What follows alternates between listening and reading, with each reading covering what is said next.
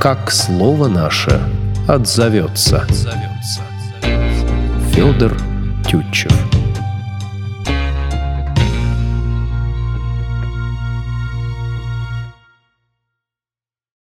Здравствуйте, мои дорогие! Все мы знаем, что при раскрытии преступлений проводятся различные экспертизы. Специалисты снимают отпечатки пальцев, исследуют документы, рисунки протектора, следы от обуви.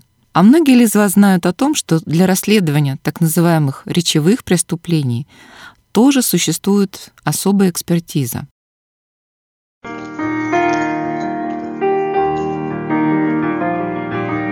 Карл, ты не знаешь самого главного. Они придумали какую-то страшную экспертизу. Наконец-то! Займемся настоящим делом. В жизни мы часто сталкиваемся с хамством, с грубостью. Это случается и на улице, и на работе, и в общественном транспорте. Дело в том, что свободное пространство интернета и возможность бесконтрольно делать публикации привело к тому, что многие блогеры и журналисты почувствовали себя независимыми не только от цензуры, но и от этики речевого поведения и от необходимости проверять информацию. И вот порой наступает момент, когда становится не в моготу переносить оскорбительные выпады, и гражданин принимает решение подать исковое заявление в суд. И вот тут для того, чтобы разобраться, есть ли в тексте действительно признаки преступления, может понадобиться помощь эксперта-лингвиста. Мы начинаем цикл передач, в которых будем рассматривать речевые преступления. Будем говорить о том, как гражданину следует противостоять своим обидчикам. И, что не менее важно, как самому не стать вербальным агрессором. Для начала, чтобы уточнить некоторые важные моменты и объяснить нашим слушателям, как нужно действовать в подобных случаях, мы обратились к главе Байкальского центра судебных экспертиз Вячеславу Ивановичу Синильникову. Много ли в Иркутске экспертных организаций и как человеку выбрать, куда обратиться? Ну, на самом деле экспертных организаций достаточно много, но те организации, которые проводят лингвистические экспертизы, их на самом деле немного. Я бы сказал, что их где-то вот 3-5, не больше. Экспертов в Иркутске, лингвистов тоже не так много, иногда привлекают люди с каких-то кафедр, но есть эксперты, которые работают э, в области судебной лингвистической экспертизы системно и постоянно. Я, конечно, рекомендовал бы обращаться именно к таким людям, которые знают специфику, знают э, те острые углы, на которые часто нападают молодые, не знающие эксперты. И поэтому, конечно, нужно обращаться к экспертам, которые имеют уже хотя бы трех-пятилетний опыт работы в судах. И это будет, конечно, заметно даже на стадии консультации.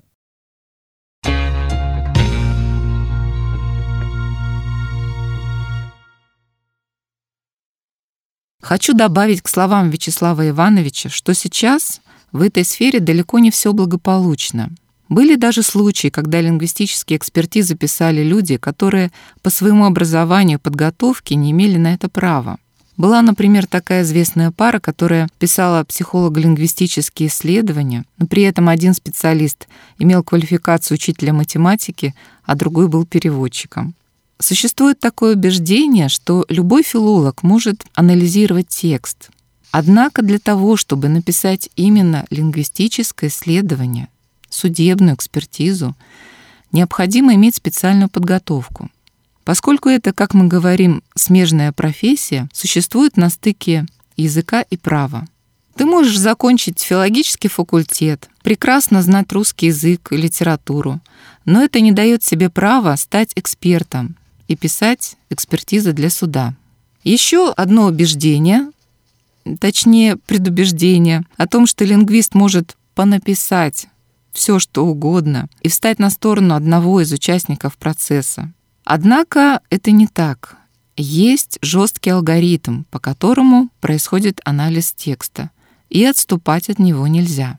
На экспертизу могут написать рецензию, и если будут обнаружены явные ошибки, это, конечно, повредит репутации. Итак, вернемся к делу. Что же нам нужно предпринимать, если мы решили подать исковое заявление в суд? Продолжим обсуждение этого вопроса с Вячеславом Ивановичем. Вячеслав Иванович, в чем специфика лингвистической экспертизы, на ваш взгляд?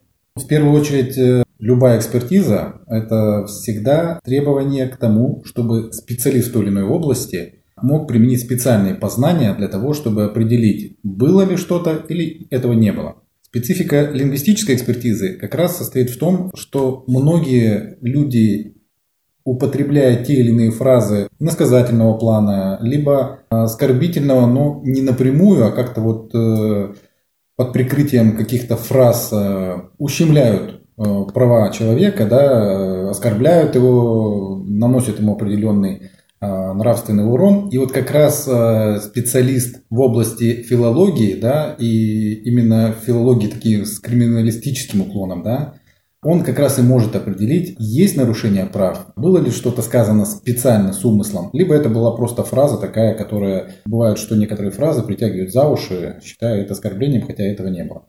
Поэтому без э, вот таких специалистов здесь, конечно, не обойтись.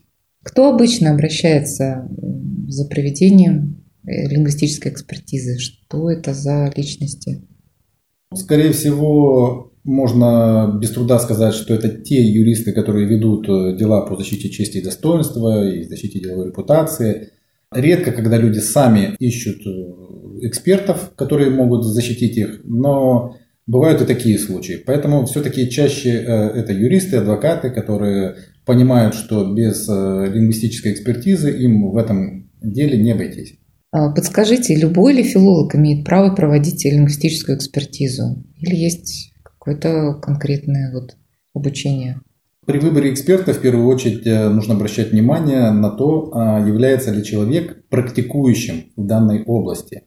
Конечно, если человек закончил 10-15 лет назад э, факультет филологии и не занимался в этой области, не практиковал, то, скорее всего, можно с уверенностью сказать, что данный человек не может проводить экспертизу, поскольку он не является специалистом данной области. Специалистом в данной области являются люди, которые имеют опыт работы в той или иной области от 5 лет и выше, как показывает практика. И суды, конечно, смотрят, э, обращают внимание, была ли у данного специалиста практика в данной области и было ли какое-либо дополнительное образование, переподготовка, повышение квалификации и так далее. Поэтому это, конечно, имеет значение. Скажите, от чего зависит цена экспертизы и сроки ее проведения? С чем это связано? Говоря о цене, конечно, нужно говорить о том, что стоимость э, работы и услуг профессионалов не должна быть дешевой. Если вам предлагают какую-то экспертизу за копейки, ну, конечно, задумайтесь, стоит ли обращаться к таким специалистам. Цена зависит всегда от а, объема исследования, то есть это может быть э, пара фраз каких-то, да, а может быть и а, 2-3 листа какого-то текста или какая-то передача э, на радио или на телевидении, которые периодически к нам обращаются, да. И вот, допустим, есть 20 минут передачи, да, и в ходе которой были сказаны какие-то фразы. И вот от этого, конечно, зависит стоимость. То есть эксперту нужно анализировать не просто какую-то фразу, да, а смотреть э, весь э, контекст передачи, смотреть, что было сказано, в рамках чего и под каким уклоном. Поэтому от этого, конечно, зависит и сроки, и стоимость. Стоимость экспертизы в среднем лингвистической, э, я бы сказал, по сравнению с другими экспертизами, все-таки является недорогой. Потому что есть экспертизы, которые исчисляются десятками, а даже сотнями тысяч рублей.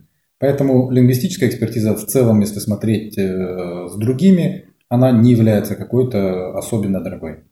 Скажите, если человек оскорблен, задет чем-то, какие у него должны быть действия, если он решил действительно с помощью судебных инстанций отстоять свое достоинство?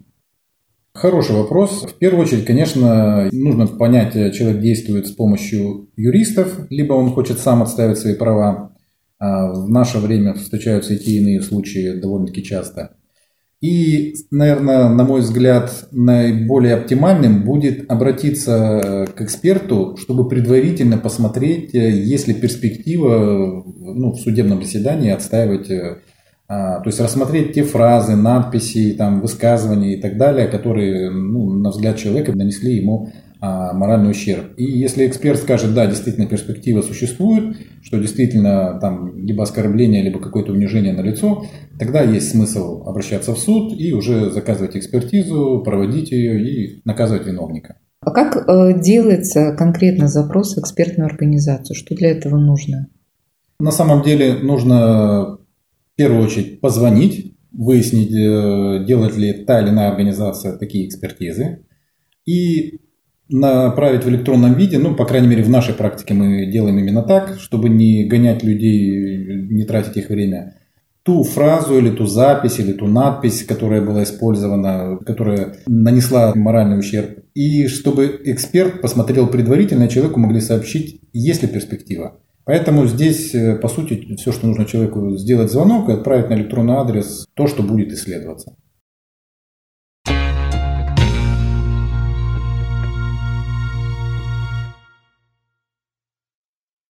Итак, сегодня мы узнали, что такое лингвистическая экспертиза, для чего она применяется, как можно ее заказать. В следующих передачах мне хотелось бы обратиться к своей практике и вместе с вами порассуждать о том, где же кончается свобода слова и начинаются границы человеческого достоинства, которые никто не вправе нарушать. В чем различие между тем, как мы понимаем, к примеру, оскорбление, и как этот термин определен в юриспруденции?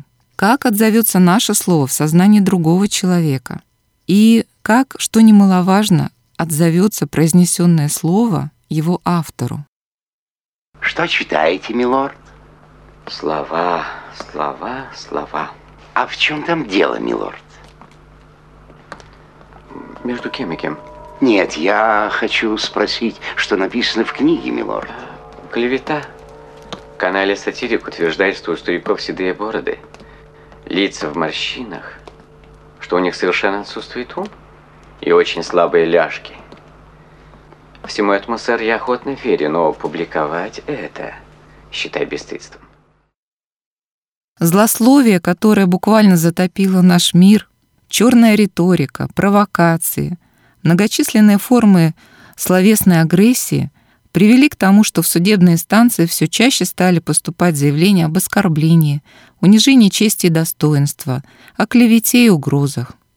К сожалению, буква закона и человеческие чувства не всегда сходятся.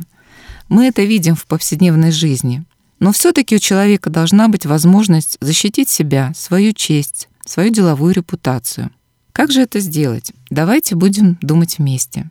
Если вы сталкивались с такого рода проблемами и готовы это обсудить, звоните в редакцию радиоканала, задавайте свои вопросы. Я обязательно с ними ознакомлюсь и постараюсь ответить на них в следующей передаче, в которой мы будем говорить об оскорблении. Передачу подготовила эксперт-лингвист, член Судебной экспертной палаты Российской Федерации Дина Валерьевна Фиалковская. Всего вам доброго. До новых встреч. как слово наше отзовется. Федор Тютчев.